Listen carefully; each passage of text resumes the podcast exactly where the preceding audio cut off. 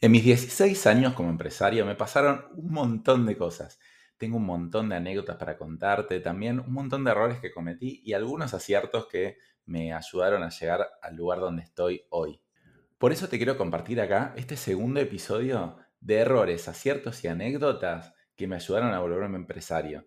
Recordad que la parte 1 la grabé hace un par de episodios atrás, no es correlativa, es decir, puedes escuchar cualquiera en cualquier momento, pero bueno, son tantas cosas que lo tuve que grabar en dos episodios.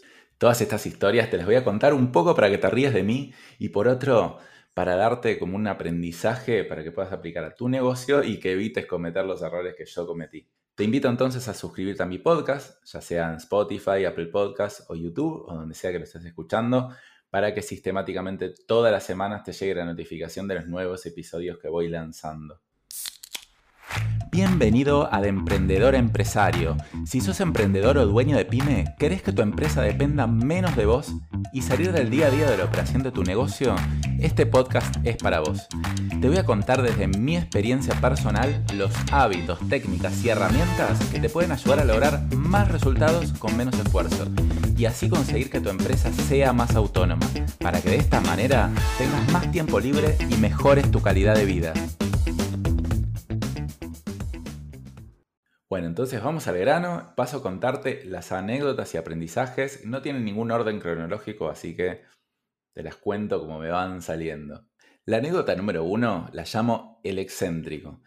Yo me acuerdo muy al principio, cuando estaba empezando mi agencia de marketing digital, que básicamente lo que hacíamos era hacer páginas web, casi que no dábamos servicio de marketing, recién teníamos algunos clientes y nos dábamos cuenta que la tendencia estaba por ahí, que hacer páginas web la verdad que no tenía mucho sentido y la verdad que tenía mucho sentido cobrar abonos fijos recurrentes de marketing, porque eso nos hacía la facturación mucho más predecible. Entonces de repente yo me dedicaba a ventas, ¿no? Y llega una consulta que dice precios de páginas web. De la típica consulta que uno no le prestaría mucha atención, ¿no? Porque es muy poco detallada, seguramente es mala, ¿no? Pero bueno, ese día se ve que tenía tiempo libre, agarré el teléfono y lo llamé.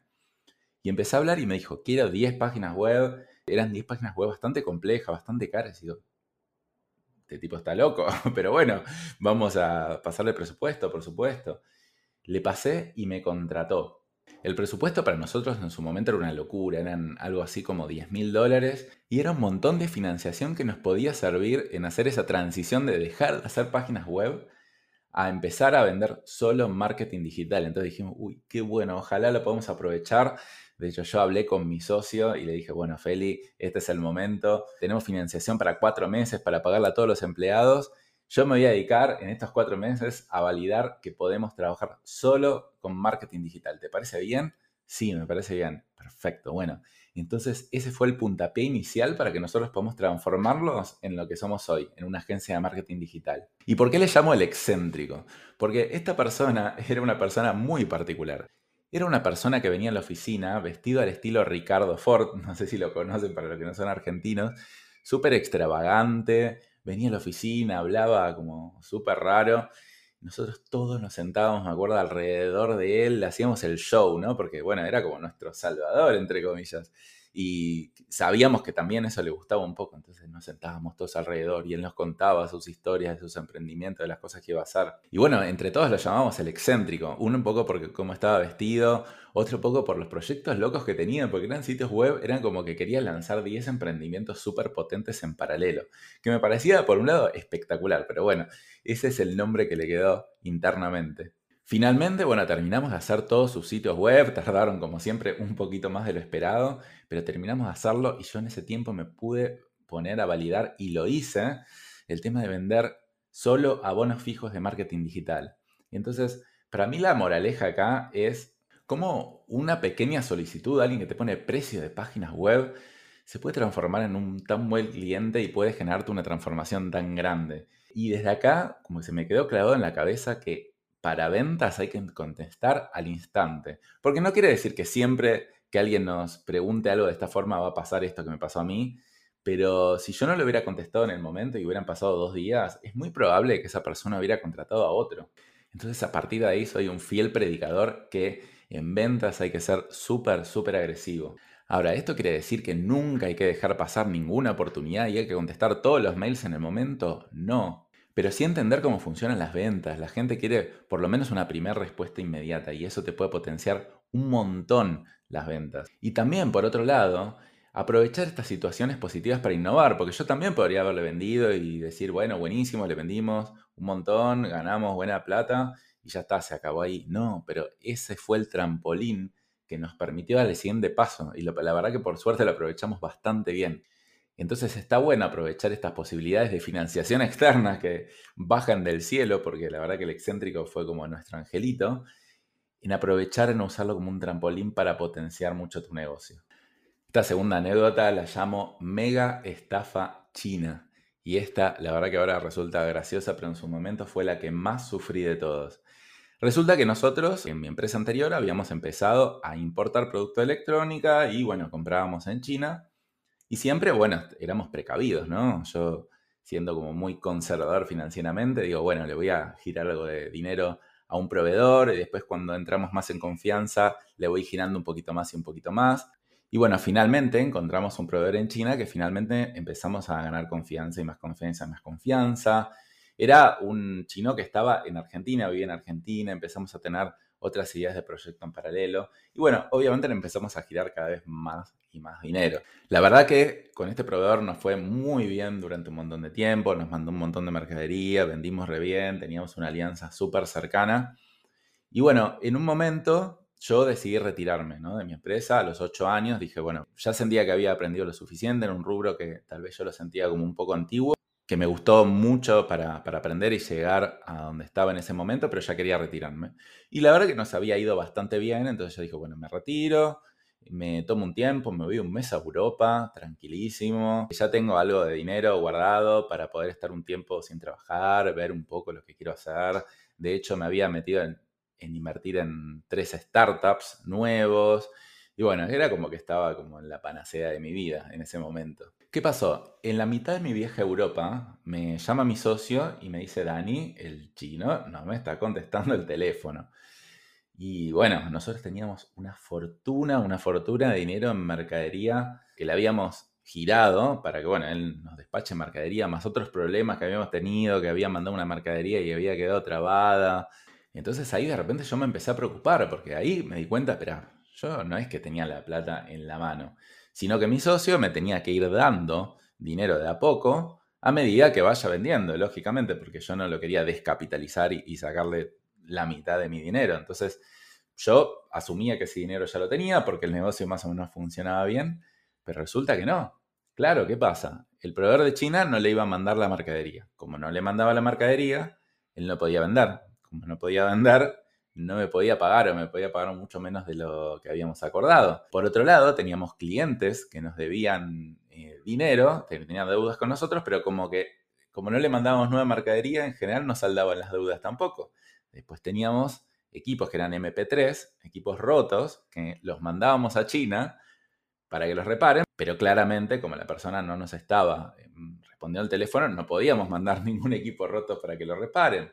Entonces de repente, todo esto sumado a que yo me había metido también a invertir en unos startups, mi billetera estaba empezando a quedar cada vez más en rojo. Era como de repente yo decía, pasar de pensar que me había ido re bien, que iba a retirar bastante capital, a estar casi en rojo. O sea, estar perdiendo, perdiendo, perdiendo, porque yo me había comprometido a invertir con esos startups y la verdad que iba a cumplir mi promesa, por más que me cueste mucho a mí, pero le iba a cumplir igual. Bueno, y la verdad que esta situación duró bastante tiempo porque estuvimos mucho tiempo tratando de retomar el contacto con él, de repente nos contestaba, pero nos decía que no tenía dinero, pero que nos lo iba a girar. Y bueno, mis cuentas cada vez estaban más abajo. En ese momento dije, bueno, tengo que empezar una nueva empresa que no dependa de capital, porque obviamente la importación sí dependía bastante de capital. Entonces ahí es donde empecé eh, mi agencia de marketing digital. Digo, bueno, empezar algo que no requiera capital inicial, que básicamente yo venda mis conocimientos. Y lo voy a empezar bastante rápido porque no sé cuándo me voy a quedar en cero. Y bueno, la verdad que tardé un montón de tiempo en remontar esa situación y en hacer que mi capital de a poquito vaya empezando a crecer de nuevo hasta que, no sé, habrán pasado dos o tres años de la agencia de marketing digital, que bueno, en ese momento sí empezó a remontar bastante bien. Pero bueno, yo creo que esta fue la experiencia más traumática de mi vida. Soñé durante mucho tiempo que yo iba con una valija llena de dinero, eh, viajando en un avión, o sea, como que estaba como súper expuesto, que tenía una caja fuerte abierta y que todos venían y agarraban el dinero. La verdad que fue bastante traumático. Incluso ahora sigo a veces, cada vez menos, soñando un poco eso. Pero bueno, fueron la verdad que muy buenos aprendizajes. Y acá tengo tres moralejas. Una es que todo dinero que no esté en tu bolsillo, en tu cuenta de banco personal o donde sea, no es ganancia. Y yo cometí un grave error. Pensar que yo ya tenía ganado dinero que todavía no tenía en el bolsillo. Claro, porque en mi empresa teníamos bastante capital. Entonces yo ya pensaba que eso era mío. Y no, no es mío. Era de la empresa. Y la empresa tuvo problemas. Las empresas quiebran. Entonces hoy valoro más un dólar en mi bolsillo que 10 dólares en la empresa. Entonces, bueno, ya para mi nueva empresa, Go Digital y Clientes, ya aplicamos estos conceptos. Entonces ya entendemos que el dinero ganado realmente es el dinero efectivamente retirado. No hay otra manera. Otro aprendizaje es la posibilidad de crear negocios sin capital. Yo tampoco sabía tanto esto. Yo estaba más con el comercio, ¿no? Compra y venta.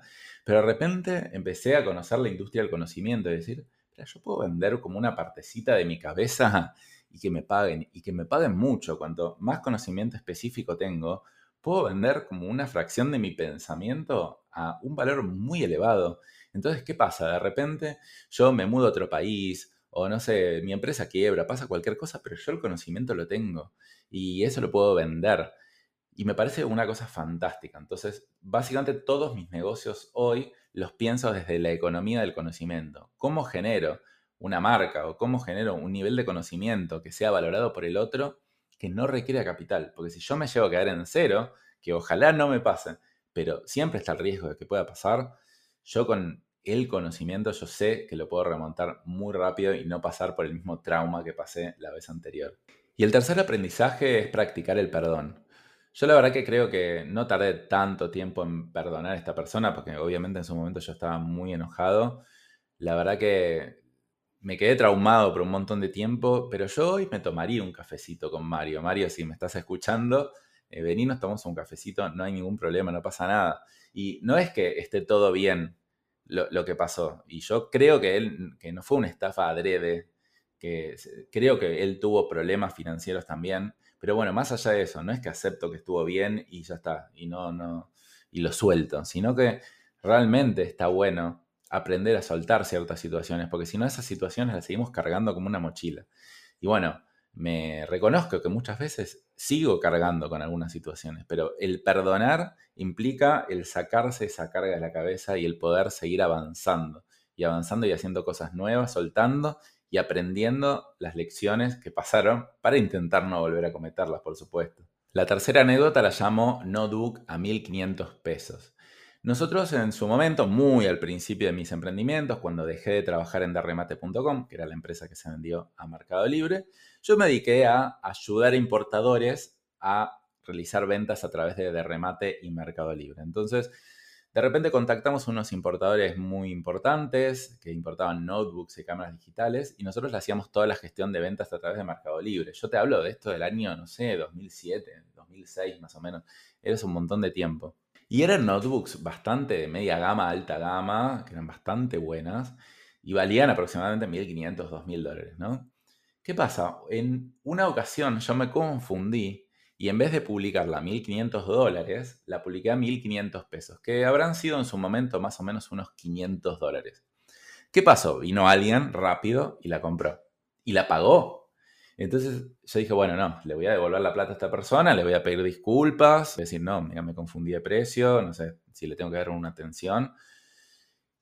Le hice, le devolví la plata y esa persona me dijo, no, Daniel, una publicación hay que respetarla, son 1.500 pesos, 1.500 pesos. Y yo le dije, no, bueno, entiendo, te entiendo perfecto, te pido mil disculpas por el error, pero la verdad que no, no puedo. De hecho, mil dólares era una fortuna para mí en su momento. Nosotros solo cobrábamos creo que un 5% de comisión por compra y venta. Resulta que esa persona después me manda una carta documento, un papel legal para no sé cómo se llaman los distintos países, diciendo te intimo a pagarme 1.500 dólares y si no te voy a llevar a juicio. Y yo transpirando porque la verdad que nunca me había pasado un tema legal Entonces uno no sabe. Hoy la verdad que recibo una carta documento y bueno, me río un poco y después llamo a mi contador, a mi abogado y ya está.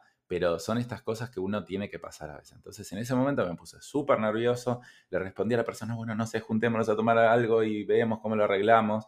Y al final se le terminé pagando. Le terminé, no me acuerdo si le pagué todo, pero casi todo. Le terminé básicamente dando mil dólares.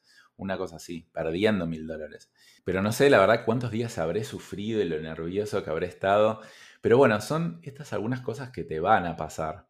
Y las moralejas son, primero que temas legales te van a pasar, pero la verdad que estaría bueno que tengas planes de contingencia, porque la verdad que esto que me pasó, bueno, fue una cosa media única, por suerte no fue monetariamente tan importante, pero son cosas que pueden pasar con clientes, con proveedores, con empleados, entonces está bueno tenerla en cuenta de la forma más temprana posible. Pero bueno, te van a pasar, alguna vez te va a pasar, alguna vez la vas a sufrir tanto no te preocupes porque la siguiente vez vas a ver que la vas a sufrir un poquito menos, un poquito menos. Es como pasar esa primera emoción.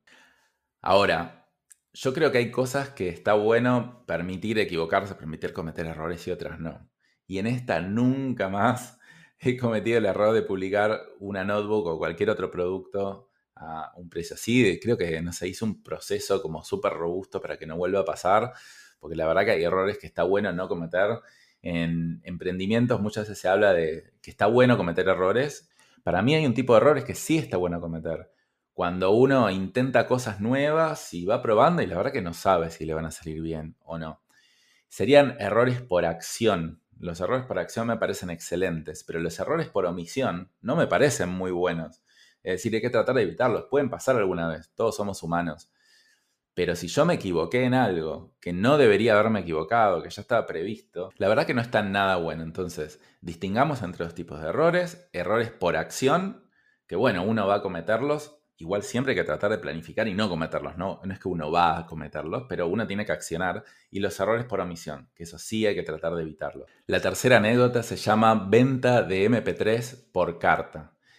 Era más o menos 2007-2008, ya habíamos empezado a vender MP3 y era un momento que se vendía bastante poco, creo que se vendían, no sé, 8 o 9 productos por día y la verdad que creo que casi no me alcanzaba a cubrir los gastos porque encima teníamos empleados, porque en un momento habíamos empezado a vender mejor. Entonces yo digo, ¿qué hago, no? ¿Qué hago con toda esta estructura? Digo, bueno, vamos a empezar a probar nuevos canales de venta porque claramente el Mercado Libre no nos está funcionando del todo bien. Y empezamos a probar dos cosas. Uno, a mandar cartas a domicilio con el nombre de la persona y la dirección, porque había un sitio web donde te decía, a ver, la dirección y el nombre. Entonces lo imprimíamos y hacíamos como todo un procesito para que sea lo más personalizado posible y dentro de la carta imprimíamos una hoja con las ofertas de la MP3, de las cámaras digitales y todo. Entonces, ¿qué hacíamos? Nos imprimimos más o menos 10.000 cartas y a un rango de, no sé, cinco cuadras a la redonda, mandábamos a nuestros empleados que tenían mucho tiempo libre porque no había muchas ventas, a repartir esas cartas por todos los edificios. Y eso es una cosa que hacíamos. Otra que hacíamos era agregar a gente al MCN, para que el que recuerda, era el chat del momento. Como recopilábamos base de datos de internet, los agregábamos a MCN y le empezábamos a disparar ofertas, básicamente a spamear por MCN. Obviamente alguna que otra venta habremos conseguido, pero la verdad que no tuvo nada que ver con el esfuerzo aplicado. No sé, tal vez tuvimos 5 o 10 ventas como mucho con el gran, gran esfuerzo. Creo que gastamos más en papel que la ganancia que tuvimos por las ventas. Hemos contratado a gente para repartir folletos y un montón de cosas. Finalmente, después de probar un montón de cosas, la única que funcionó es cuando vino una persona, un proveedor, y me dijo, Dani, me está llegando un montón de mercadería. Yo te la dejo en consignación, pero son como miles de productos y yo le decía, pero no te puedo vender miles de productos y yo vendo 10 por día. Me dice, haceme caso, poner el precio más bajo de Mercado Libre, vas a ver qué vas a vender. Y en ese momento explotaron las ventas. Pero bueno, la moraleja es que uno no sabe las cosas que van a salir bien y las que no. Básicamente hay que probar, probar, probar y probar. Eso es lo que les contaba antes del error por acción. Yo probé mandar cartas, no funcionaba. Probé mandar por MSN, no funcionó. Probé bajar los precios en Mercado Libre, sí funcionó yo no sabía cuál iba a funcionar de todas estas. Tal vez empezábamos a mandar cartas y era un boom. Entonces, lo importante es, a pesar de que uno ya tenga un negocio en marcha y te esté yendo más o menos bien o no, seguir innovando todo el tiempo. De cada 10 cosas nuevas que pruebes, dos o tres te van a salir muy bien y las otras te van a salir muy mal. pero con esas dos o tres van a compensar todo lo que invertiste en todas las demás.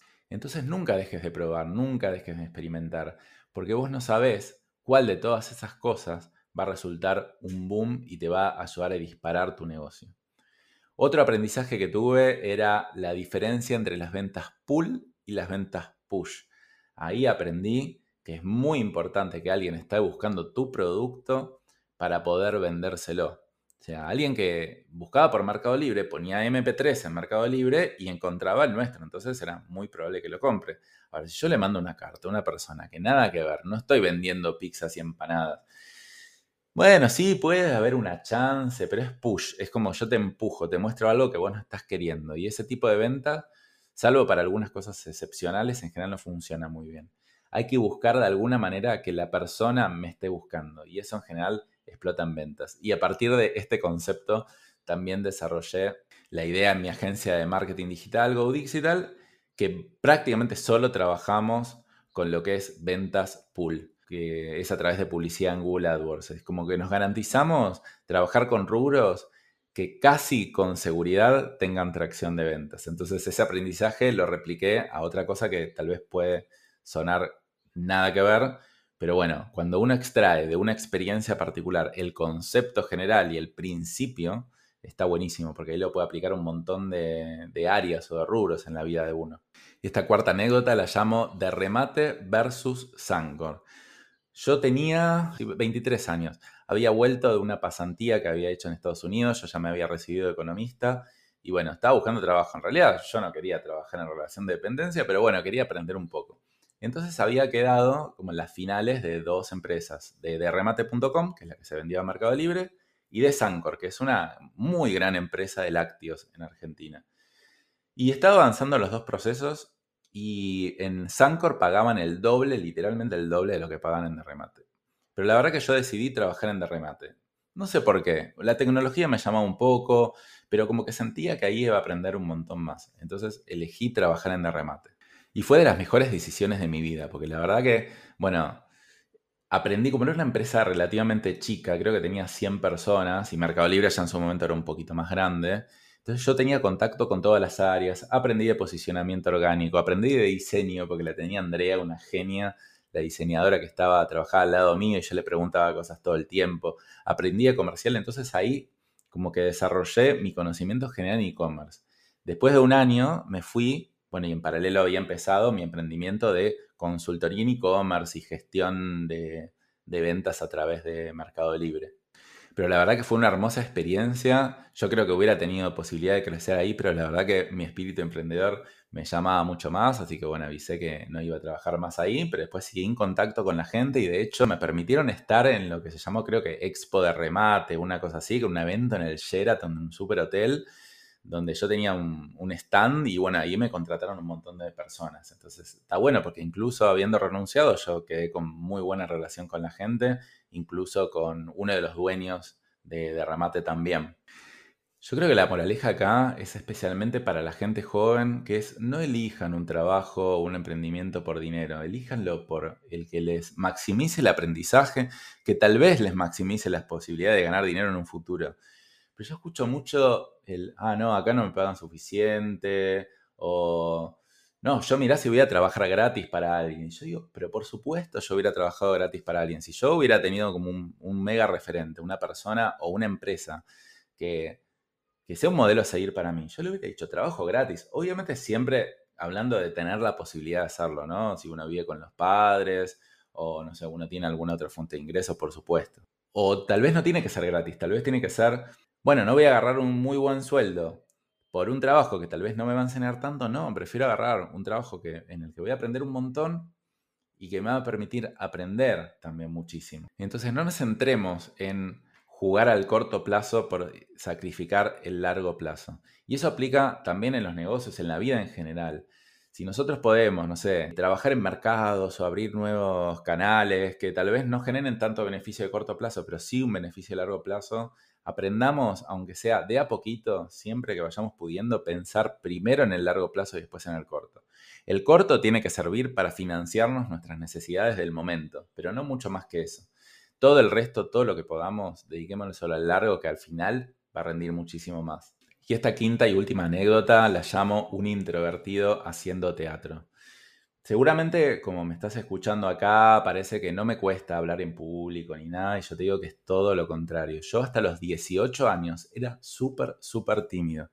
Si no, podés preguntarle a mis compañeros de escuela, te van a decir que yo hablaba bajito y no hablaba con nadie. Pero lo que fui haciendo es construyendo y aprendiendo a poder exponerme. Entonces, yo creo que, a no sé, a mis 20 años más o menos, tomé clases de teatros de improvisación. ¿Por qué? Porque lo había recomendado Federico Sturzenegger, que era un profesor de economía mío, que después fue presidente del Banco Central de Argentina por un tiempo, y había recomendado que había que estudiar tres cosas. Teatro para poder exponerse, ceremonial y protocolo, bueno, más por temas políticos, y enología, que era clases de vinos, que al final también hicimos todos en la universidad eso, pero al final lo hicimos más para para tomar un poco que para el aprendizaje real que nos quedó. Pero bueno, esto de teatro me había quedado y aparte como yo era muy tímido y digo, bueno, voy a probar. Y de repente me anoté en unas clases de teatro que había en la universidad. Entonces yo fui súper nervioso la primera clase. Digo, bueno, voy y no había nadie en el aula. Digo, ¿qué, ¿qué, pasa? Me habré confundido, no sé. Entonces fui, di vueltas, pregunté por otros lados y bueno, volví y ya eran 15 minutos tarde. Toco la puerta y ya había arrancado la clase. Sale la profesora con cara de mala y me dice, tarde. Uy, digo la puta madre. Qué complicado va a ser esta primera clase. Bueno, dice, bueno, pasa. Así como mala, ¿no? O sea, después nada que ver, era súper buena. Paso y bueno, la idea era improvisar. Era decir, no sé, te planteaban como, bueno, hay dos personajes y pasen y actúen y bueno. Yo cuando me tocó a mí pasar, no saben, creo que pasé la vergüenza de mi vida, transpiré como nunca antes, estaba rojo Uf, fue dificilísimo. Pero una vez que terminé y una vez que terminó la clase, sentí un nivel de liberación personal que nunca antes había sentido. Y creo que nunca después sentí, porque la verdad que fue muy intenso. Sentí que podía decir todo, sentí que podía hablar todo, sentí que como que había destrabado algo dentro mío. Y después terminé haciendo dos años más de teatro de improvisación y después me anoté de nuevo una vez más y hoy yo no tengo absolutamente ningún problema en exponerme y en hacer el ridículo. No solo eso, sino que aprendí a que me guste. O sea, no, no es que ahora me da menos vergüenza, ahora me encanta, me encanta hacer el ridículo, me encanta hablar en público. Siempre en ciertos momentos, porque yo sigo siendo introvertido. En general, si yo voy a una fiesta grande, yo prefiero estar en el rinconcito, estoy esperando la hora de irme pero cuando tengo que hablar en público, tengo que exponerme, yo ya aprendí a que me guste mucho. Bueno, después entre las clases de teatro, entre dar charlas, eh, que también tuve una charla que dar en darremate.com que me puso súper nervioso.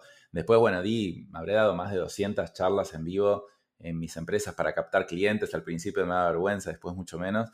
Pero bueno, gracias a eso, yo hoy puedo estar grabando este podcast. Gracias a eso, vos me podés estar escuchando. Y creo que no te das cuenta que en algún momento fui tímido o creo que tengo bastante buena forma de comunicarme, pero todo esto es una construcción. No es que de repente, uy, Dani, claro, tiene súper buena habilidad para hablar y viene y graba un podcast. Fíjate lo que fue clase de teatro, una persona súper tímida, exponerme un montón de veces en distintas situaciones, yendo de viaje eh, a campus universitarios y compartiendo con otras personas como nunca lo había hecho antes. Y todo eso fue una construcción que me permitió transformarme en la persona que soy hoy. Y si hubiera elegido otro camino, me hubiera transformado en otra persona que hubiera estado bien también, seguramente. Pero la verdad que esta clase de teatro, especialmente siendo introvertido, me pareció esencial. Así que una recomendación, si sos introvertido o te cuesta hablar en público o sentís vergüenza al hacer preguntas, hacé clases de teatro, da charlas, aprende a exponerte porque en la vida todo es una venta, de alguna manera nos vamos a exponer, ya sea para conseguir pareja, ya sea para viajar y preguntar por direcciones de cómo llegar a cierto lugar, ya sea en tu trabajo, ya sea en tu emprendimiento para conseguir clientes, de alguna manera te va a servir un montón. Así que te recomiendo fuertemente seguir el consejo de Federico Sturzenegger que me dio a mí de hacer estas clases de teatro o cualquier otra cosa que te facilite poder exponerte ante el mundo. Así que bueno, espero que te haya gustado esta segunda parte de mis anécdotas. Si todavía no escuchaste la parte número uno, la podés buscar en podcasts anteriores. Y bueno, ahora sí, terminamos este episodio y Acuérdate, si vos crees que tenés algún amigo conocido que es emprendedor o quiere empezar a emprender y vos crees que estos contenidos lo pueden ayudar desde la práctica, desde la motivación, desde la inspiración, como sea, te invito a que le compartas este podcast y mm, mi intención siempre es ayudar a la gente a ahorrarse un montón de pasos en su camino emprendedor y mm, ayudarlos también a desarrollar una mejor calidad de vida, porque emprender y ser libre se puede, lleva un esfuerzo, pero se puede. Entonces, te invito a recomendarlo y todavía si no te suscribiste a este podcast, te invito a hacerlo, sea que estés en Spotify, Apple Podcasts, YouTube o donde sea que estés escuchando, para recibir las nuevas notificaciones de nuevos episodios todas las semanas. Nos vemos la próxima semana. Hasta luego.